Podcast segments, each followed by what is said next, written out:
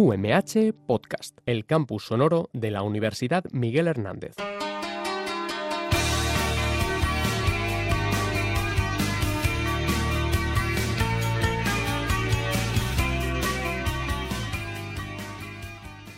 Bienvenidos a su programa Salud y Bienestar a través de la alimentación, donde tratamos todos los temas relacionados con los alimentos y cómo estos pueden contribuir a mejorar la salud del consumidor. Pero también tratamos desde el punto de vista de los alimentos distintos tipos de aspectos mm, no tan técnicos, pero sí que eh, interesantes y que nos permiten eh, comprender muchas de las características que tienen los distintos pueblos. Y el día de hoy hemos invitado a Ana María García Marcilla, buenos días, bueno, buenas noches, perdón, ¿eh? a que nos hable de un tema muy interesante y que eh, pues llama, es curioso o llama la atención, eh, cómo es que el plato estrella de la gastronomía española y que todo el mundo eh, cuando dicen España, oh, paella, sangría, ¿eh? pues resulta que no está eh, dentro del patrimonio inmaterial de la, de la humanidad. Y sin embargo, por ejemplo, el couscous, que es también pues, un plato característico de, la comida del norte de, de África, del Magreb, eh, resulta que le acaban de dar eh, o le acaban de declarar patrimonio inmaterial de la humanidad. ¿Por qué siempre los españoles vamos por detrás? Porque también en caso de la dieta mediterránea, eh, también nos, nos, ganaron los mexicanos poniendo la gastronomía mexicana incluso antes que, las, que la europea y la mediterránea, que vamos, tiene milenios de, arte y de cultura, etcétera. Pues el día de hoy por eso hemos invitado a Ana María para que nos hable un poco de que si la paella podrá ser patrimonio inmaterial de la humanidad. Así que es un gran reto para Ana María. ¿Eh? Y vamos a ver cómo lo podemos lo podemos ir manejando, ¿no?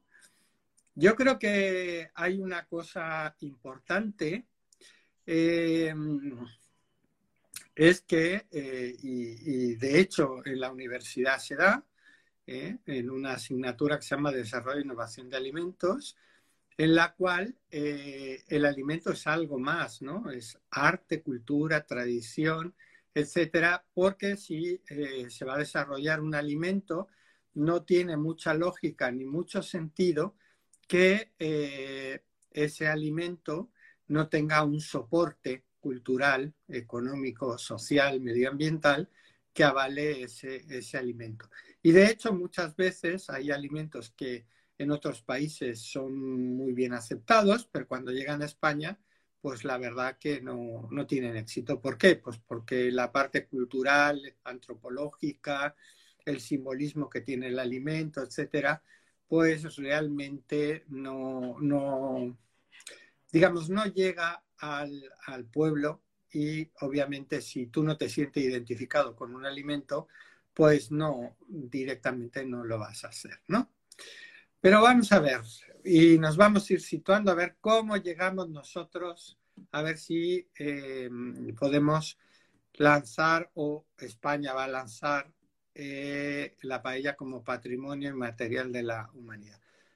España o no, a lo mejor es Valencia, ¿no? Pues todo el mundo es paella valenciana, ya veremos por ahí. Pero eh, para que la gente se vaya mm, eh, entendiendo lo que significa este tipo de cuestiones, vamos a ir separando lo que son distintas cosas y que muchas veces creemos que son sinónimos y realmente no lo son. Y entonces, a ver, Ana María, como tecnóloga de alimentos, ¿qué es un alimento? Un alimento es cada una de las sustancias que, que un ser vivo toma o bebe para su nutrición, ¿vale? Para nutrirse. Muy bien, es decir, que capta todas aquellas cosas que al organismo le hacen necesarias y que vienen, y el alimento es el vehículo, digamos, ¿no? Muy bien, y entonces, ¿qué es alimentación? Alimentación es la acción de alimentarse, ¿vale? Es un proceso eh, voluntario y consciente, que no es lo mismo que nutrirse. Nutrirse es eh, proporcionar a un organismo todo aquello que necesita para subsistir. Entonces, alimentarse sería como el placer de comer y nutrirse es como la necesidad para sobrevivir. Es decir, que uno puede alimentarse de forma muy inadecuada y no estar nutrido. Eso es lo que quizá ocurre con muchos de los alimentos que consumimos y que nos dan cierta satisfacción, que realmente eh, no tiene nada, el organismo no adquiere nada de interés para su completo desarrollo. Y entonces, ya hemos separado el alimento es el vehículo, la, alimentación, y además una cosa muy importante, un acto consciente. Nos alimentamos conscientemente. Nutrirse puede ser que no nos nutramos conscientemente. ¿Y qué es la comida? Porque aquí es donde ya empezamos que si la comida es un alimento, que si no sé qué, y aquí ya la cosa cambia. Vamos a ver, ¿qué es comida? Vale, la comida es como conjunto, ¿vale? De alimentos, el cual tiene una cultura detrás. Es decir, un alimento es como, pues, un alimento en sí, pero la comida es la transformación de ese alimento en comida, o sea, para llegar a, que sea comida, ¿vale? Para que tenga algo cultural detrás. Vamos, e, es decir, que la comida en este caso sería cómo transformamos ese alimento para que sea consumido. Un mismo alimento puede ser no comida en, otros, en, unas culturas y en otras sí. ¿No? Es decir, por ejemplo, nosotros hacemos de la sangre eh, mm, comidas, la sangre frita, los gallegos hacen las, las filloas que son un postre, etc. Y para nosotros es comida, porque hay una parte cultural, económica. Pero, sin embargo, por ejemplo, árabes y judíos la sangre no es comida, porque su cultura y su tradición le impide comer sangre, más o menos, ¿no? Bueno, pues ya nos vamos aclarando. Vamos a ver cómo llegamos a si la paella qué es. Si es un alimento, está claro que la paella la consumimos voluntariamente y, nos apuntamos prácticamente todo el mundo a comer paella. Dice, paella, yo me apunto. ¿eh? La, paella puede ser también un vehículo de nutrición, es decir, de que nos puede, según cómo la combinemos, y además es una comida. Bueno, pues ya va teniendo puntos, ¿no? Muy bien, vamos a ver. Em, entonces, bajo ese criterio, lo que tú has dicho, ¿por qué decimos que la comida es cultura y los alimentos no lo son? A ver, la comida es experiencia, ¿vale? Un ser humano cultiva o coge un alimento y lo transforma en su comida, ¿vale? Y es, ahí está lo cultural, ¿vale? Porque un mismo alimento puede ser transformado en, en diferentes comidas de diferentes países y que, y que tengan una cultura diferente, ¿sabes? O sea, nosotros podemos hacer de un alimento una cosa y otros países otra totalmente diferente, pero con el mismo alimento. Entonces, por eso decimos que el alimento no es cultura, pero la comida sí. Si habláramos del arroz, estaríamos diciendo, de acuerdo a tus palabras, que el arroz es igual para todo el mundo, suponiendo que como alimento en sí mismo, ¿no? Pero no es lo mismo un risotto, un arroz vaporizado japonés y una paella. Cualquier parecido con la realidad es pura coincidencia, ¿no? Pasamos de un mismo alimento y efectivamente y entonces tiene sentido lo que tú dices, que es cómo el, ser humano modifica ese alimento para transformarlo, bueno, o cómo culturalmente modifica ese alimento para transformarlo en una comida. El arroz es comida de japoneses, de españoles, de italianos, mexicanos, etc. Pero la paella y otros, otros alimentos solamente son culturales y corresponden a una determinada acción. Vamos entendiendo, ¿eh? Esto más que nada para que la gente luego sepa cuando eh, nos hablan de este tipo de cuestiones, sepan por qué hay determinadas cosas que eh, tienen una característica determinada. Muy bien. El ser humano es omnívoro, omnívoro ¿vale? Comemos prácticamente de todo. Eh, por alguna cuestión cultural, etcétera, pero bueno, digamos que comemos de todo. Em, pero esto es verdaderamente así o lo que comemos está condicionado por factores como los económicos, los, sociales, los económicos, los religiosos, aunque más o menos hemos, hemos ido diciendo por ahí las cosas, ¿no? Sí, está condicionado totalmente. Por ejemplo, hay diversas religiones que prohíben a sus creyentes comer diversos tipos de alimento.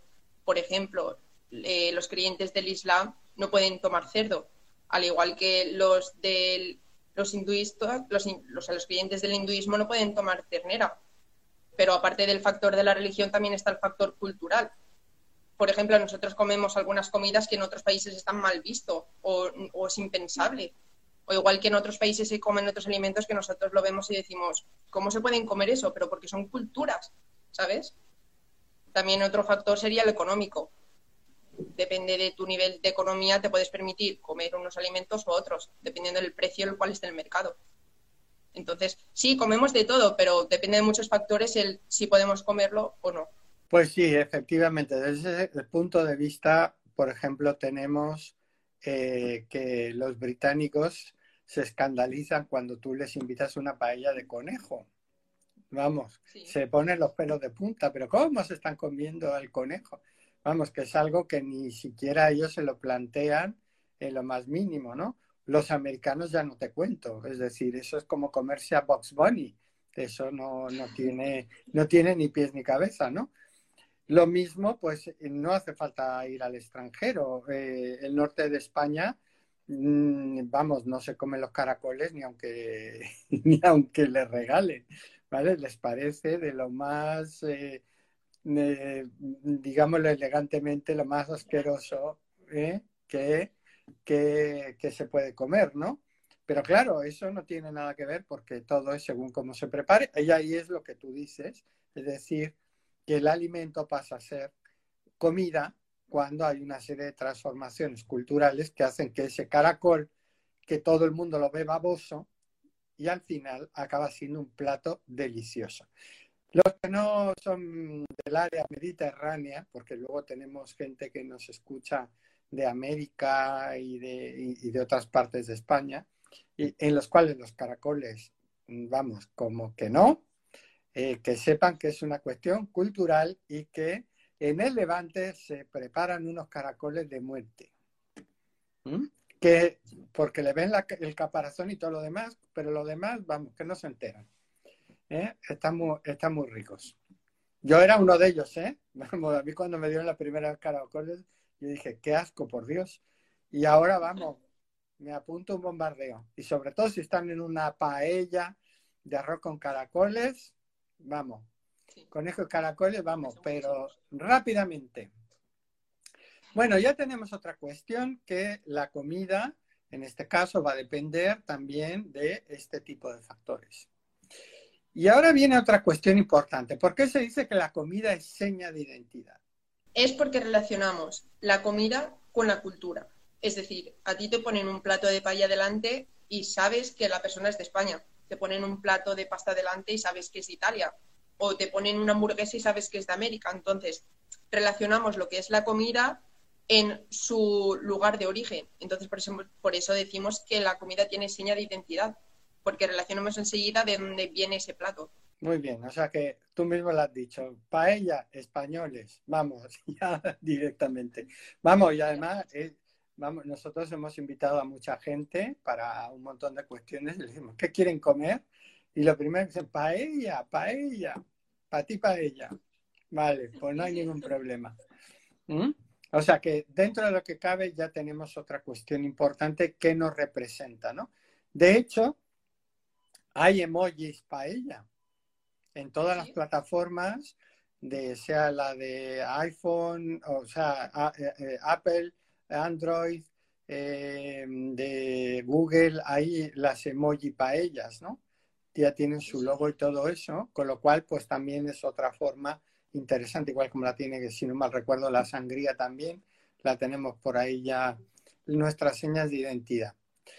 Bueno, eh, tú eres tecnóloga de alimentos y em, hay una cuestión importante que mucha gente no sabe, que a vosotros se os forma de cierta forma antropológicamente también, ¿no? Tenéis una asignatura que es antropología de la alimentación y que eh, se supone, bueno, no, no se supone, os eh, indican realmente eh, lo que representa la comida, ¿no? desde ese punto de vista, y para que la gente lo sepa, es una forma, la comida es una forma de comunicarnos con los demás. Un plato de comida te puede transmitir muchísimas cosas. Por ejemplo, a ti te ponen un plato de comida que está todo perfeccionado, todo bonito y todo bien puesto y sabes que la persona que lo ha hecho es cuidadosa, sabes como que te ha tenido en cuenta, pero si te entrega un plato quemado o crudo o lo que sea, es como que ya dices, esta persona, mm", ¿sabes? Y luego si una persona presenta un plato típico de su cultura, sabes que es como que está orgullosa de su cultura, sabes como que tiene su, su ciudad dentro. Entonces, indirectamente sí que es una forma de comunicarnos. Sí, eso, eso está muy claro porque es una forma de, de, expresión, ¿no? Efectivamente, si tú lo presentas muy bien, muy estético y todo lo demás, es una forma de halagar a la persona que le estás dando el alimento. Si tú lo entregas de cualquier forma, eh, digamos, es como que, bueno, te atiendo y no lo digo tanto a nivel mm, familiar, personal, en tu casa o algo así, pero muchas veces cuando tú vas a comer y te entregan un plato ahí que, vamos, que lo único que han hecho ha sido amontonar comida, como si estuvieras en un buffet libre, pues entonces eh, comunicas muy mal, ¿no? Que ojo, también eso también es una forma de comunicarte tú, porque cuando tú estás en un buffet libre y amontonas la comida, pues la verdad que también es una forma de comunicarte como diciendo, me voy a poner las botas y, no tengo convencionalismos de ningún tipo, ¿no? Pero bueno, ese tipo de cuestiones pues ya lo vamos a tener. Bueno, y aquí viene el kit de la cuestión. En España nos representa la paella y la sangría, mal dicho, porque hay miles de platos que, pueden ser también representativos de, España, ¿no? Pero está claro que eso. Pero eh, si estuviésemos que hablar de la comunidad valenciana concreta, eh, yo creo que ya no habría dudas, ¿no? O sí, todavía habría dudas de decir cuál es el plato estrella de la comunidad valenciana. ¿No? Vamos, eso. En España, fíjate, he, dicho ¿no? que puede haber otros platos muy representativos de, comidas muy representativas de toda España, los callos madrileños, el cocido gallego, el pote asturiano, etcétera. Hay muchas, muchos tipos de cuestiones. Pero cuando ya hablamos, además, fíjate, ¿eh? no tiene nada que ver todo esto son comidas mm, potentes, ¿eh? el cocido, el pote, el caldo gallego, eh, todo eso son comidas potentes. Pero, sin embargo, llegamos a la paella, llegamos a la comunidad valenciana y justamente mm, no es nada potente. Bueno, todo es según, según cómo se mire, ¿no? Pero eh, a diferencia de otros platos contundentes, en el caso de la paella no lo es. ¿Mm? Digamos, no. Está claro que te puedes poner ahí, puedes hacer, eh, bueno, ya no sería paella realmente, porque es arroz con, pero en este caso podría ser con algo con arroz, y eso ya no sería inicialmente paella, ¿no? Bueno, eh, está claro, ya diríamos que es eso. ¿Y por qué crees que nos identifica como miembros de la comunidad valenciana? Porque al fin y al cabo, Orihuela forma parte de la comunidad valenciana. Lo digo por si hay la gente que diga, ¿estos de dónde son? ¿Eh? Pero Orihuela es donde acaba la comunidad valenciana. Somos parte de la comunidad valenciana y muy orgullosos. Em, ¿Por qué crees que nos identifica la paella? ¿Qué, qué, transmite la paella?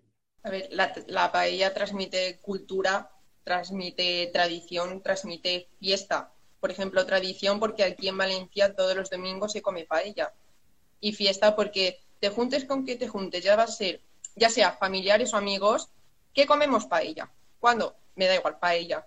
¿Sabes? Es como que está, lo tenemos muy arraigado. Entonces, pues eso. Sí, es, es, es algo característico. La paella, como dicen por ahí, sirve para un roto y un descosido. ¿Que tenemos comida familiar? Paella. ¿Que queremos irnos de fiesta? Paella. ¿Celebramos algo? Paella. ¿Para ti paella? Sí, sí. Para todo paella. Muy bien, pues eso, yo creo que eso es, es una cuestión importante y que efectivamente da ese toque especial a la, a la paella. Fíjate, ahora el que obviamente que es de la comunidad valenciana y, bueno, o aledaños, sabe perfectamente cómo va la paella, pero ahora que tenemos, bueno, este año no, porque el COVID nos lo ha, lo ha fastidiado, entre comillas, pero hay gente que cree que la paella se ha, se ha elaborado única y exclusivamente para los turistas. Y además, las paellas que le venden a los turistas, vamos, que cualquier parecido con la realidad es pura coincidencia. Lo peor que puedes hacer es comerte una comida de estas de... Bueno, obviamente nosotros somos ya, eh, digamos, eh, bien conocedores de las paellas, pero claro, cuando te ponen una paella de estas eh, para guiris, como se dice vulgarmente para los turistas, eh, en locales en los cuales no se elabora en sí misma la paella como tal, ¿no? Porque también hay, hay que decir que también hay profesionales que atienden a los turistas y realmente hacen una verdadera paella, ¿no? Digamos que son la mayoría.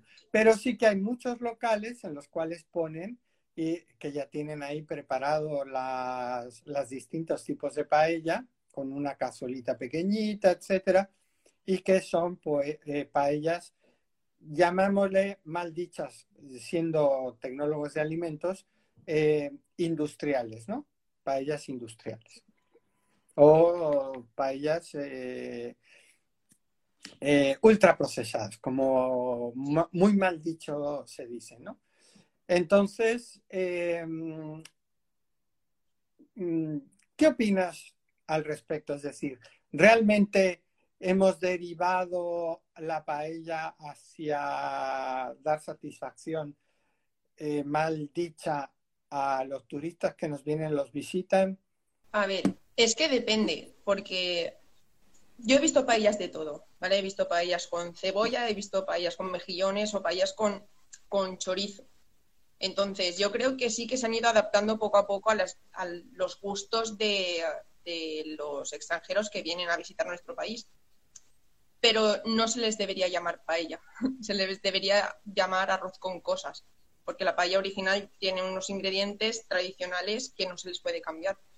Entonces, si los consumidores quieren otro tipo de ingredientes, pues lo tenemos que dar, pero no, no llamarle paella. Eh, en parte estoy de acuerdo contigo. En eso estoy de acuerdo contigo. Lo que pasa es que el consumidor, al fin y al cabo, es el que luego manda, ¿no? Y efectivamente luego al final. Pero pues tenemos desde lo más variopinto, nos podemos encontrar. El otro día me comentó una compañera de ahí de la escuela que se habían ido a comer a Orihuela y les habían hecho una paella de callos. Digo, vamos, había escuchado cosas, pero vamos, de callos precisamente no. De, de patas de cerdo sí, hay un muy buen restaurante en Alicante que hace una paella de, manitas de cerdo espectacular, pero nunca había escuchado la paella de, eh, de callos. Pero, pero bueno, si los guiris eh, les gusta, y, a lo mejor no son tan guiris, ¿eh? que a lo mejor son oriolanos que la han comido toda su vida, ¿no? Así que, bueno, pues eh, lo bueno que tiene o que sí que podemos sacar en, conclusión es que a la paella le podemos añadir de todo, prácticamente de todo, ¿no? Sí, eso es lo bueno que tiene el arroz, que es muy versátil. Entonces lo puedes combinar con lo que, con lo que quieras. Efectivamente. Y para ir también poniendo puntos sobre las IES, eh, vamos a ver, porque escucha, aquí es donde, em, empezando por por mí. Yo siempre pensé una cosa muy distinta hasta que llegué a Valencia y me dijeron, no, esto no es paella. ¿Qué es paella? Paella, ¿vale? Es el plato de arroz con verduras y carne. Pero en Valencia también se le llama a la sartén. Efectivamente. se le llama paella. Y el recipiente donde se hace la paella se llama caldero o paellero. Bueno, pues ahí depende, de, aquí es donde ya cada uno, según donde estés, te va a decir una cosa o la otra. Eh, para muchos valencianos de Valencia, eh, ciudad y por ahí, paella es estrictamente la sartén, nada más. Entonces, mm, eh, no es necesariamente el plato. Y ahí es donde entran las confusiones en muchos, en muchos sitios. A mí cuando dije, yo quiero, quiero comer eh, la paella, dice, pues lo vas a tener muy duro porque la paella no se puede comer. ¿Cómo que no? Dice, pues como no seas eh, chatarrero o seas un robot que se dedica a comer el, recipiente, lo veo muy difícil que puedas eh, comerte la paella. Y entonces sí, es el arroz en paella, y ahí es donde ya empezamos. Pero bueno, creo que ya a estas alturas eh, entendemos perfectamente que el plato en sí mismo es la paella, es paella. No necesariamente el recipiente, si nos queremos poner puristas, pues encantado de la vida será el recipiente y es el arroz en paella, pues encantado. Y si no, pues para el resto ya prácticamente, eh, para prácticamente todo el mundo, paella es eh, el, plato en sí mismo, ¿no? La comida en sí mismo. ¿Vale? Eh, yo creo que con eso cuando algo lo, escuchamos, etcétera, pues ya realmente eh, pues nos entendemos perfectamente y no hay ningún problema. Y aquí también ya viene otra de las variantes que tenemos, porque en la paella empiezas a, quitar, empiezas por una punta y esto es una madeja enorme y empiezas a sacar, a sacar, a sacar, a sacar de cosas curiosas y muy tal. Em, la paella a la leña, al horno, en tu cocina, en el campo, en un restaurante. Tenemos opciones para todo, ¿no? Sí. Bueno, a ver, donde quieras tampoco una paella no la puedes hacer al horno, pero al fuego, al vitro o... No, sí, al horno sí podemos hacerlo, Ana María. El arroz al horno. Bueno, sí, sí, sí, claro, el arroz al horno, sí, sí. Estamos pidiendo lo que es la paella. Claro, vamos, en Valencia te cuelgan. Y como diga eso. Sí, sí, no, por favor. Vamos, porque si hay algo bueno que tiene el arroz y, y sobre todo el cocido, es que empiezas a comer y lo último, ya cuando ya vas en el segundo o tercer día, va para el arroz al horno. y entonces, que ojo, tienes razón, es arroz al horno, no paella al horno. Sí, sí, sí, ¿Eh? claro. Pero efectivamente también va en, un, en la paella, en, en esa sartén grande que se puede utilizar o en barro, ¿no? También puede ir en barro perfectamente. Bueno, pues eh, vamos, tenemos aquí por todos los lados. Bueno, y tú como valenciana, ahora solo me falta que me digas que no, yo soy de, soy de Murcia, de Castilla-La Mancha. ¿eh? No, no, soy de Valencia. ¿Eh? ¿Qué representa para ti la paella? Para mí la paella es la representación de la cultura valenciana. O sea, la paella ha estado en mi vida durante todos los años de vida que tengo. Entonces, me representa tanto familiaridad como amistad, como fiesta, como tradición, como representación de toda una comunidad, ¿sabes? Es como una hermandad, como no sé, es como que pienso en la paella y pienso en la terreta, en, en mi pueblo y, aquí. es que eh, efectivamente, si hay algo que une y mucho más, es uno de los platos que más une, porque también hay otra peculiaridad que mucha gente no sabe, que realmente eh, la paella en sí mismo se puede comer directamente de la mal llamada sartén, que es la paella en sí mismo.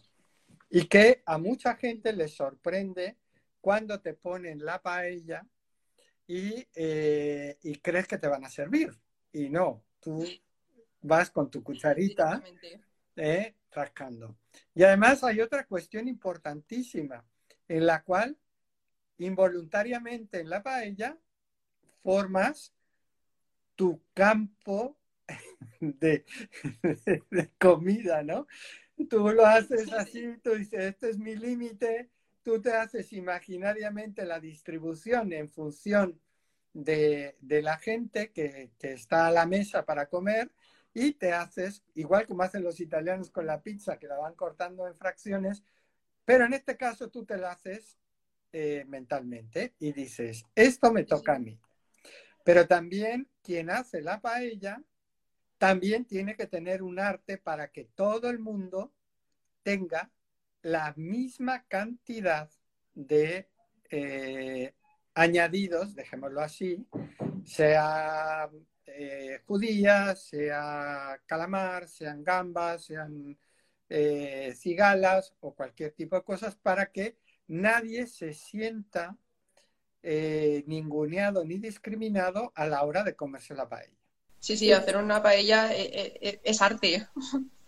Efectivamente, que es lo que, lo que, lo que no solamente es arte a la hora de elaborarla, porque hay que saberla elaborar, está claro, sino también a la hora de comer. En ese tipo para que tú no te comas la paella del vecino y no te vea, con lo cual la distribución uno aprende mucho cuando come directamente el arroz en la paella, ¿no? Eh, de, de, saber, porque claro, cuando te sirven, pues a uno le servirán más, otro menos, pero cuando tienes ahí, tienes tu autocontrol, sirve para el autocontrol la paella, porque si no ya tienes al otro con el cuchillo en la mano. ¿Eh? Y otra cuestión importantísima, que luego por eso a los valencianos se les dice que son fiesteros. ¿Por qué, tan, ¿Por qué está tan asociada la paella a la fiesta? Porque es lo que te he dicho, o sea, cada día de celebración o a la mínima que quieras celebrar algo o quieras quedar con alguien, la paella va a estar ahí, siempre. En un festival, en el concierto de aquí del pueblo, que te vas con tus amigos, que te vas con tu familia, vayas donde vayas, que vayas a celebrar algo, va a estar ahí la paella. Además, en todas las casas hay una paella. Sí, o incluso más. Efectivamente, efectivamente, muchas veces en las, en las, bueno, en los pisos no tanto, pero en las casas de campo sí hay distintos tipos de, de paella para, de acuerdo al tamaño, ¿no?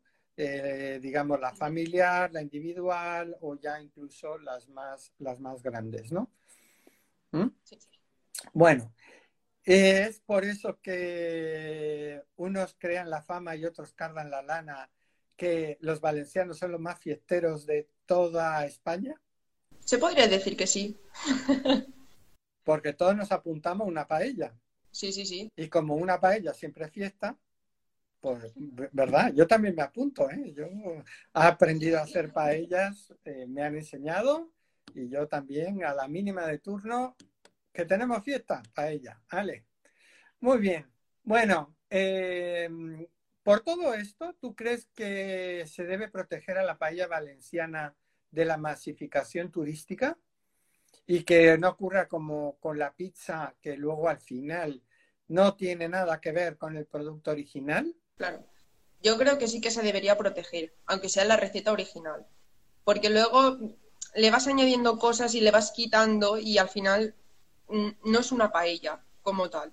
Entonces, lo que es la, receta original sí que se debería proteger y luego si, si a esa receta le quieres añadir o le quieres quitar cosas, allá tú, pero ya no se le debería llamar paella. Entonces, pues, pues sí, se, debería proteger. Sí, yo, yo creo que en ese, y yo creo que eh, si fuese nombrada Patrimonio Inmaterial de la Humanidad, igual que le ha pasado la pizza o ahora que tenemos al cuscús, eh, yo creo que sería un buen aldabonazo porque mm, creo que no deberíamos de desvirtuar lo que representa la paella, ¿no? Ni la paella no son para los guiris, además emborracharse como muchas veces los vemos, es para disfrutarlo y realmente una verdadera paella es un disfrute y es un deleite para los sentidos. Las otras no, las otras son algo que está hecho en una sartén que es paella por el tipo de forma, pero que eh, no, digamos que no... Sí, que no tiene nada que ver. No tiene nada que ver. Yo creo que eso es una cuestión que deberíamos de hacerlo tanto como valencianos como por parte de España, ¿no? Ya que realmente es lo que nos, nos, eh, nos define, ¿no? Yo creo que eso es una de las cuestiones importantes. Pero fíjate, también la paella no solamente fiesta y jolgorio, la paella también sirve para cerrar acuerdos. Es, es, una de las cuestiones importantes. Fíjate, hay, hay una cosa curiosa en el año de, si yo te digo, este, esta frase yo creo que podría ser perfectamente en cualquiera de esos. Dice, nuestras autoridades por vía de descanso, después de tantas zozobras y fatigas, como los hacen pasar los conspiradores, han estado de gira por la albufera. Y mientras duró la paella, parece que se trató, que se, trató seriamente de sosegar los ánimos. ¿Mm? Esto parece que estamos ahora en, las luchas políticas, ¿no? Pues esto es del año 1845, ¿no?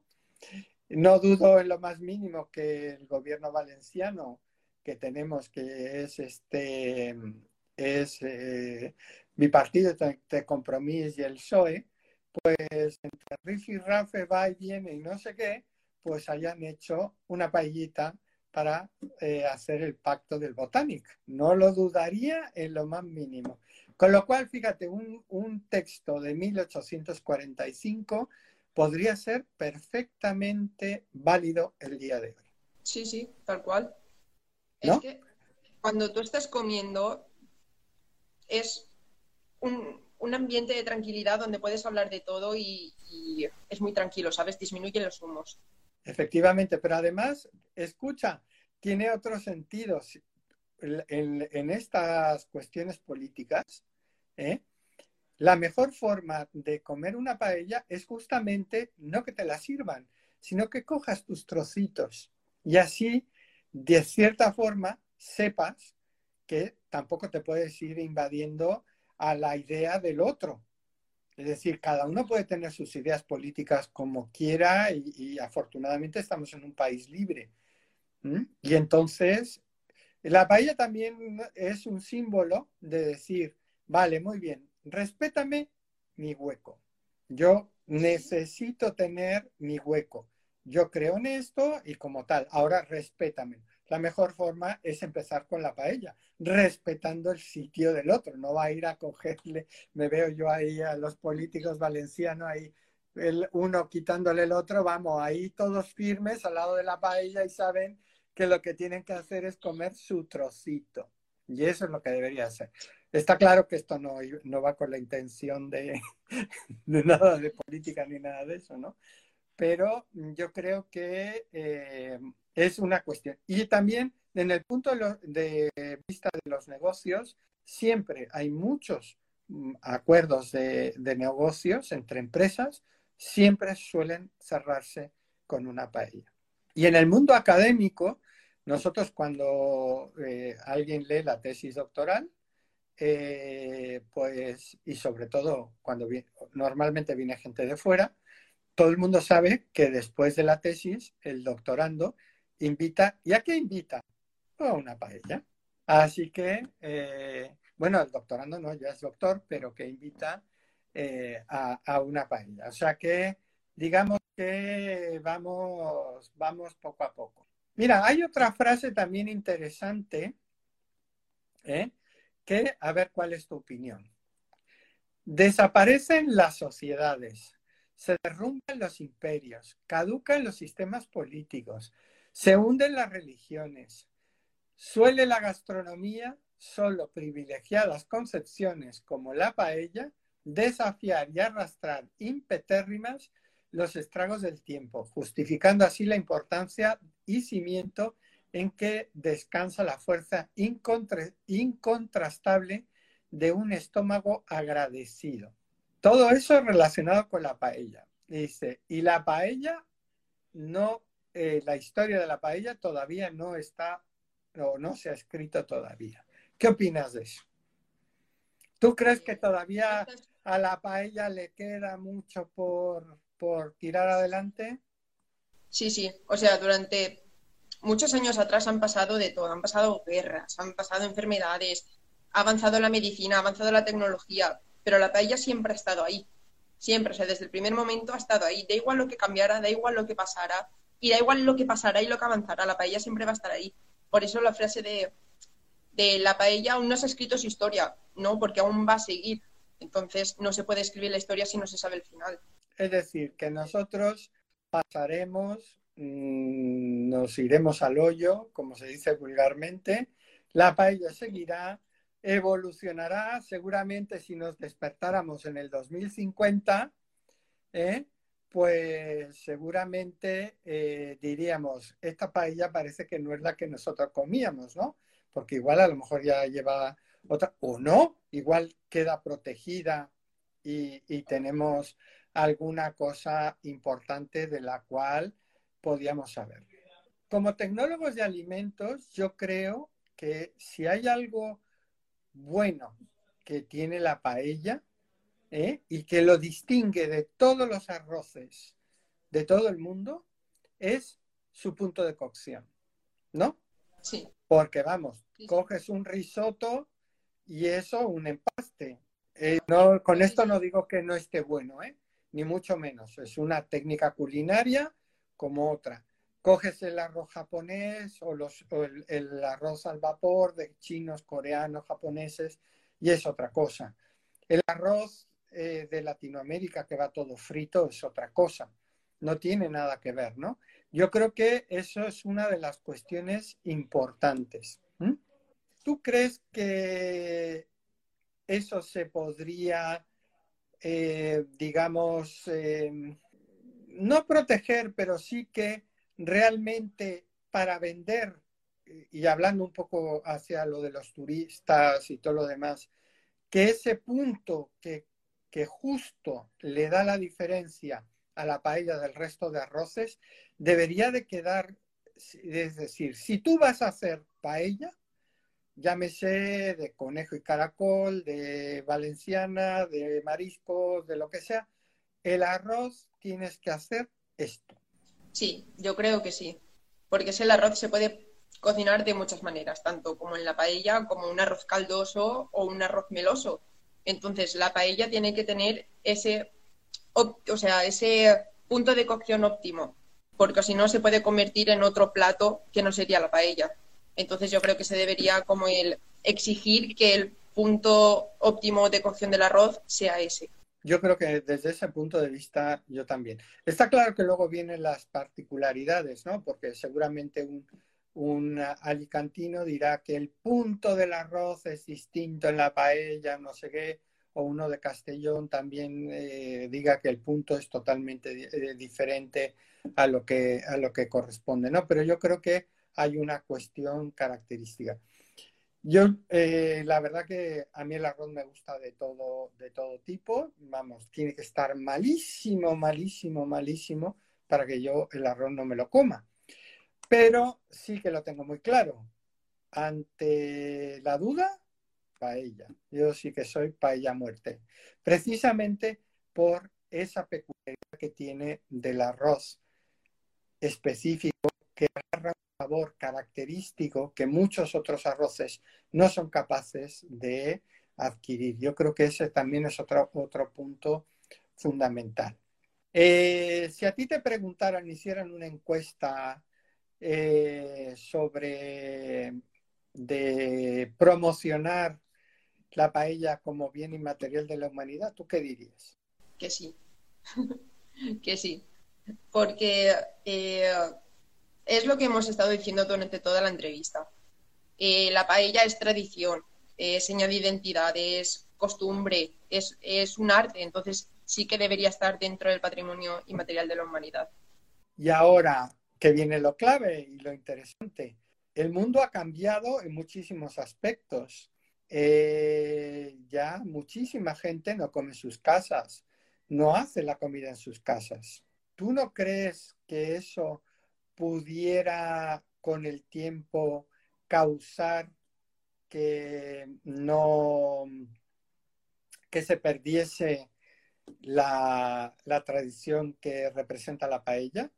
Si no se enseña, si no se transmite, eh, porque eso se aprende desde jovencitos. Vamos, yo lo tengo muy claro, mis hijos siempre han despotricado. Que el, que el arroz o la paella que le daban en el colegio, vamos, que no tenía nada que ver y tal y cual. Pero así como muchos de nosotros hemos aprendido porque nuestros padres nos lo han, nos lo han inculcado, eh, puede ser que en unas generaciones esa urbanización de la sociedad y que obviamente en tu casa no puedes hacer una paella. Bueno, poder se puede, pero eh, no como en las condiciones que se hacían antiguamente, ¿no? ¿Tú, ¿A ti te han enseñado a hacer paella? A ver, a mí enseñado como tal, no, pero yo, yo llevo desde bien pequeña viendo a mi padre, a mi madre, a mi abuelo, a mi tío hacer la paella, entonces sé, pero porque lo he visto y he estado ahí presente todas las veces que se ha hecho la paella. Pero sí, yo creo que eso se debería transmitir en herencia, porque si no, si no se transmite, no se inculca, se, pierde y sería una pena. Es que eso yo creo que ese es uno de los grandes retos, porque efectivamente eh, muchos de, de, nosotros eh, nuestros hijos comen en los comedores escolares por cuestiones de trabajo, etcétera, y no, no, digamos, no te ven a ti haciéndolo y, luego ya cuando ya son un poco más grandes, pues ya eh, no tienen ningún tipo de atractivo porque están acostumbrados a que les pongan el plato en la mesa prácticamente y, y de ahí. Y yo creo que esa es una cuestión importantísima en las cuales la gente pueda aprender sobre todo porque es la seña de identidad, ¿no? Es tu cultura. Y entonces, para no ser gente sin cultura, eh, una de las cuestiones importantes es que debería de ser así, ¿no? Eh, oye, y otra cuestión para la gente que, que nos escuchará desde Latinoamérica, ¿por qué en Valencia las paellas las suelen hacer los hombres? Eso se solía hacer antiguamente. Entonces, yo creo que era porque antes tú a la paella, o sea, la carne, no, no tenías como la economía suficiente para comprarla. Entonces, la paella se hacía como un día de festejos.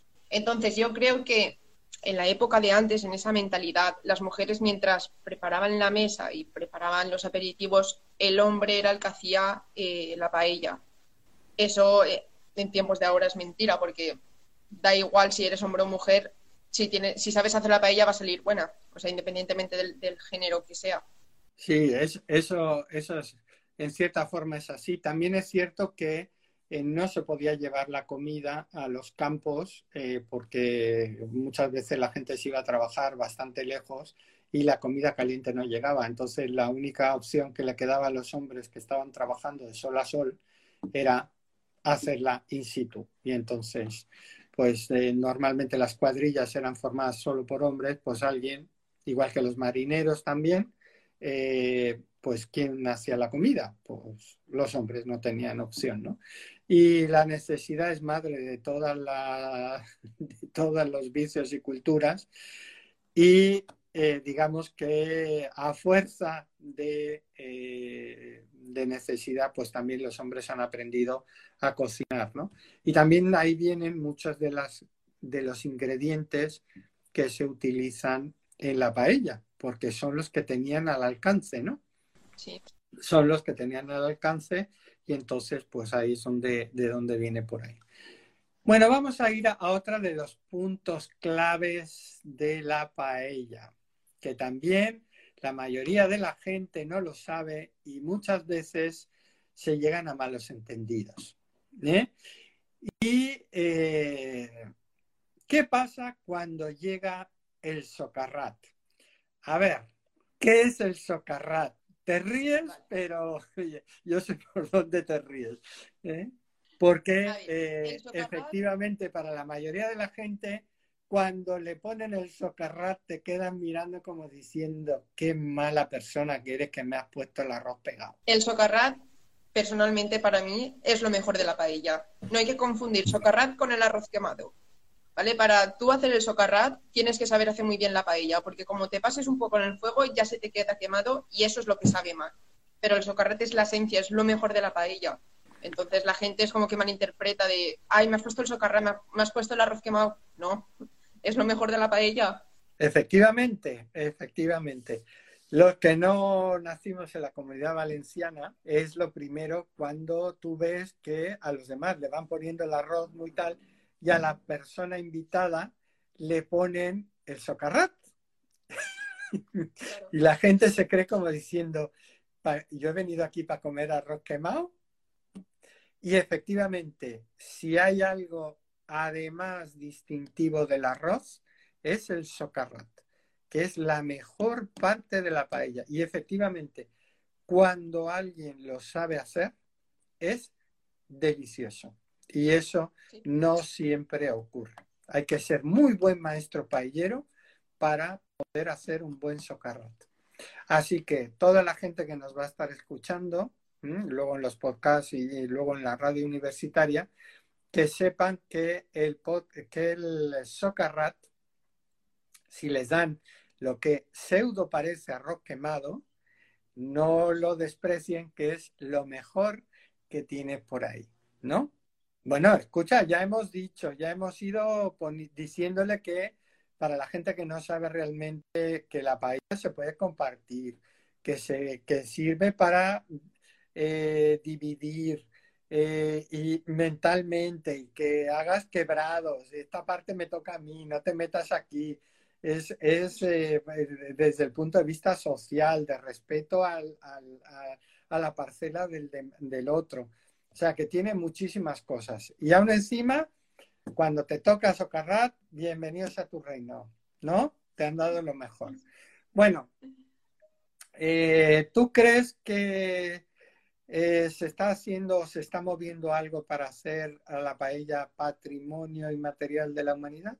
Sí, sí, es más, eh, el Ayuntamiento de Valencia es el que promueve todo esto y quieren meter a la paella como patrimonio inmaterial de la humanidad. Es necesario, debería estar ahí. Yo creo que sí y vamos, yo creo que toda la sociedad de la comunidad valenciana eh, seguramente, vamos, nos apoya a muerte, ¿no? Porque eh, efectivamente es una seña de identidad y como tal debemos de respetarla y potenciarla, ¿no? Si algo nos, eh, nos, nos representa, digamos, gastronómicamente, yo creo que sin lugar a dudas, como lo hemos dicho, ¿Y tú sabes si la Miguel Hernández participa en lo de la paella, en Patrimonio Inmaterial de la Humanidad? Sí, yo creo que sí. No, yo creo que sí, no, sí, segurísimo. Ya te digo que yo que sí.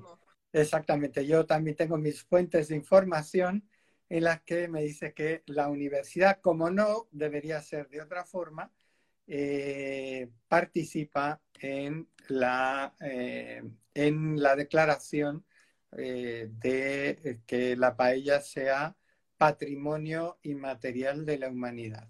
Bueno, eh, la verdad que ha sido un gusto. Esta es una de las entrevistas más largas que hemos tenido.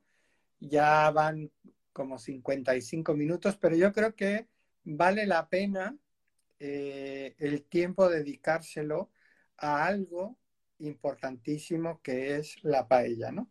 Y sobre todo de mm, de hablarlo con una valenciana, defensora de la paella, que seguramente se pondrá después de esto, la próxima vez le dirá a su padre, papá, voy a hacer yo la paella, ¿eh?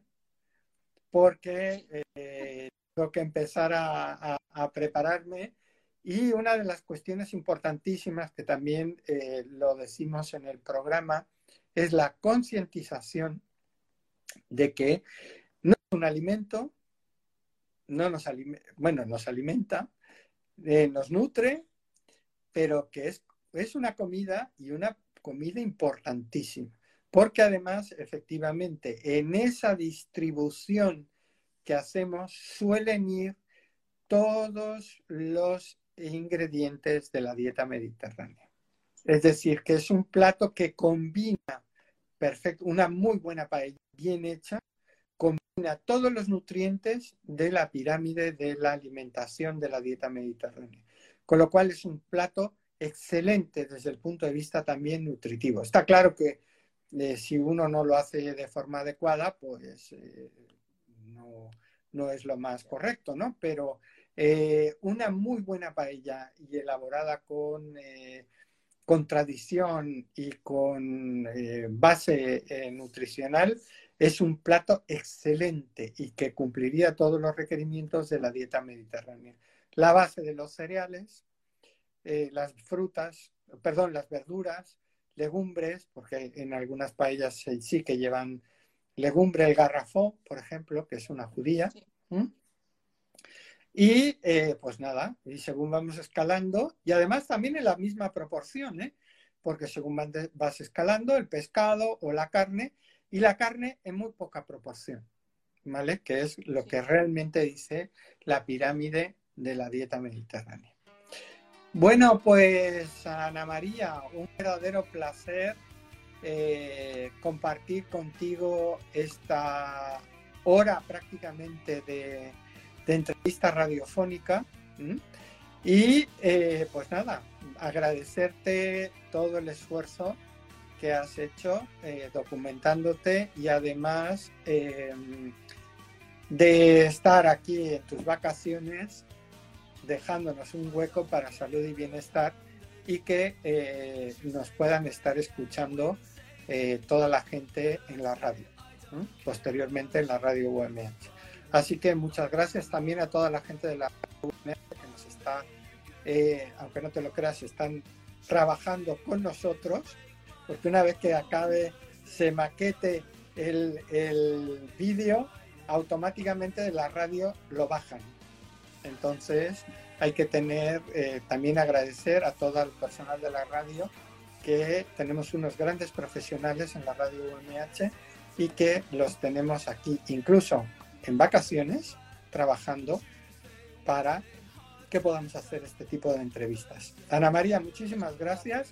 Muchas gracias a Radio UMH, a Sonia, a Borja, a Emma, que están ahí día a día, y a todos ustedes que nos han estado siguiendo hoy en Salud y Bienestar a través de la alimentación.